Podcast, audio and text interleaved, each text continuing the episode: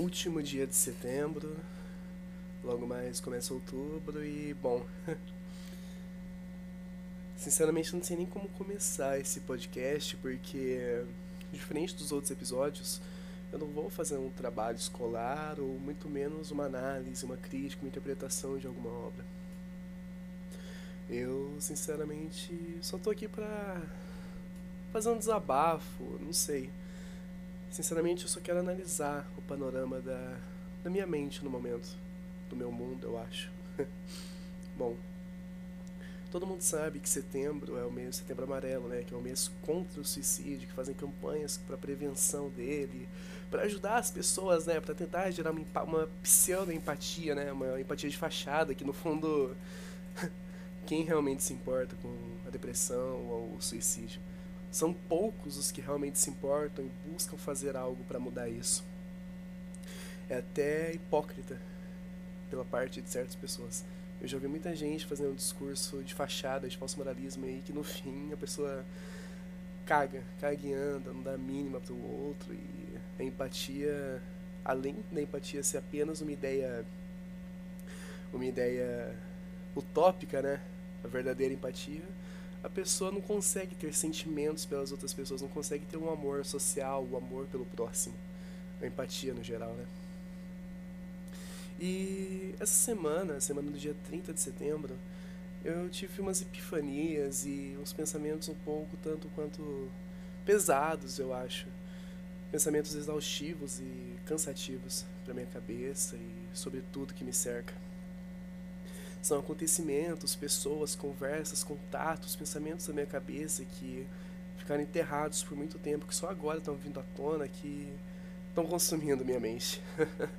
Mas o verdadeiro X da questão é que, bom, para quem não sabe, eu tô no terceiro ano do ensino médio e, cara, que parada bizarra, né? Quem tá prestes a fazer o Enem vestibular sabe como é essa pressão escrota, esdrúxula que o nosso sistema de ensino coloca sobre os alunos. Principalmente com a chegada do Enem, a ideia de vestibular, de prestar um concurso e de, no geral, lembrei o termo, estipular metas de vida, metas de sucesso. Porque o que é sucesso na nossa sociedade? Bom, ter sucesso é tu ter dinheiro, ter o carro do ano, ter uma mansão, ser casado com uma mulher linda, estereotipada, loira dos olhos azuis. Isso é sucesso para a sociedade capitalista e para a mídia que alimenta esse ideal, essa vontade de metas falsas. É quase uma convenção social, né? Assim como o tempo, podemos comparar. E sendo que como tu sabe que essas metas projetadas, essas metas projetadas, nossa, eu tenho de falar isso. Metas projetadas, projetadas, enfim, são a verdadeira essência de alegria e felicidade. É claro que o dinheiro na sociedade capitalista é um meio para se ter felicidade, para chegar até ela. Mas será que conseguir isso é felicidade mesmo? É claro que o caminho que tu vai usar para chegar até lá, os desafios, os obstáculos que você vai passar, são a verdadeira essência para você moldar seu caráter, sua persona como um todo, né? Mas, cara, Sinceramente, a mídia prega tanto esse ideal que eu cheguei num ponto na minha vida desse ano aqui que eu mudei tanto minha perspectiva se comparado a janeiro.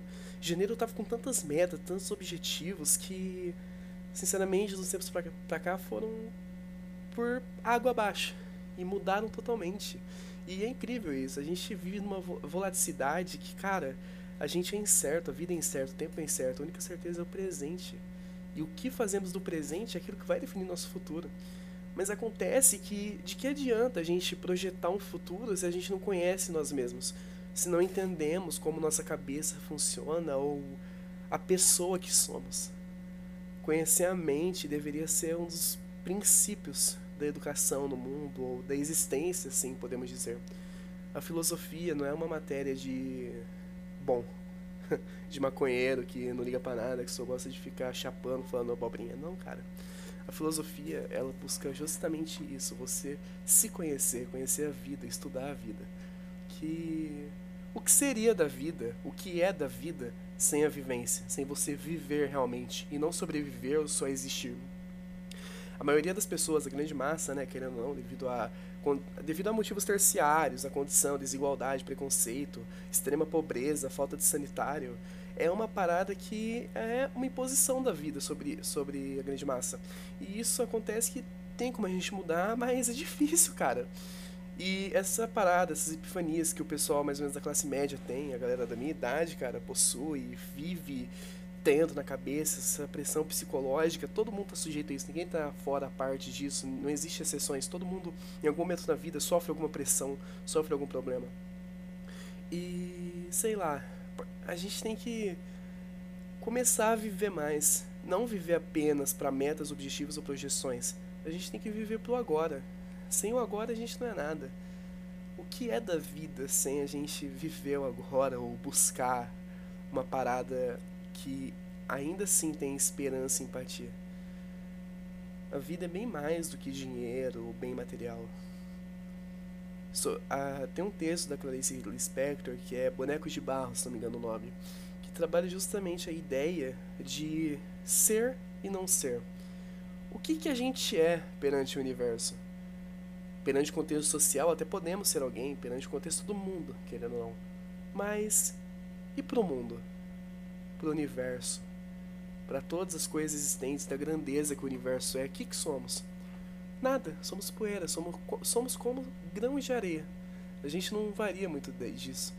Sinceramente, nem o homem mais rico do planeta poderia se diferenciar no contexto macro da coisa, no contexto no macroverso. No contexto social até se difere, no contexto capitalista, na economia, no dinheiro, no poder de influência que você tem, na influência política que você pode ter sobre as outras pessoas devido ao dinheiro. Mas, pro universo, a gente não tem diferença nenhuma. E é incrível essa parada, né? Porque o ser humano, ele surgiu no planeta apenas com os, com os instintos de sobrevivência, né? De autodefesa, de sobreviver, né? Mas conforme a racionalidade foi se instituindo e tomando base, tomando forma, com o consciente, subconsciente, a mente, a, a psique humana, né, foi tomando forma para valer, se, sobre, se sobrepondo às emoções e a racionalidade tomando formato, a gente começou a complicar muitas coisas, a gente começou a se dividir, a gente começou a se separar em classes sociais, religiões, culturas. É, é claro que tudo isso tem o seu valor. Culturas são a base, a essência dos povos na Terra, da divergência, da pluralidade do ser humano no planeta. Mas por que, que a gente chegou num ponto que o mundo está apático? A gente está dividido, individualista, frio até mesmo. Por que, que a gente não ama mais? Quando eu falo amar, não é necessariamente no sentido amoroso da coisa, de casal, de você sentir uma atração ou um sentimento no quesito amoroso necessariamente.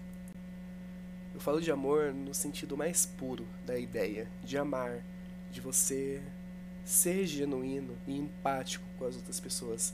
Porque.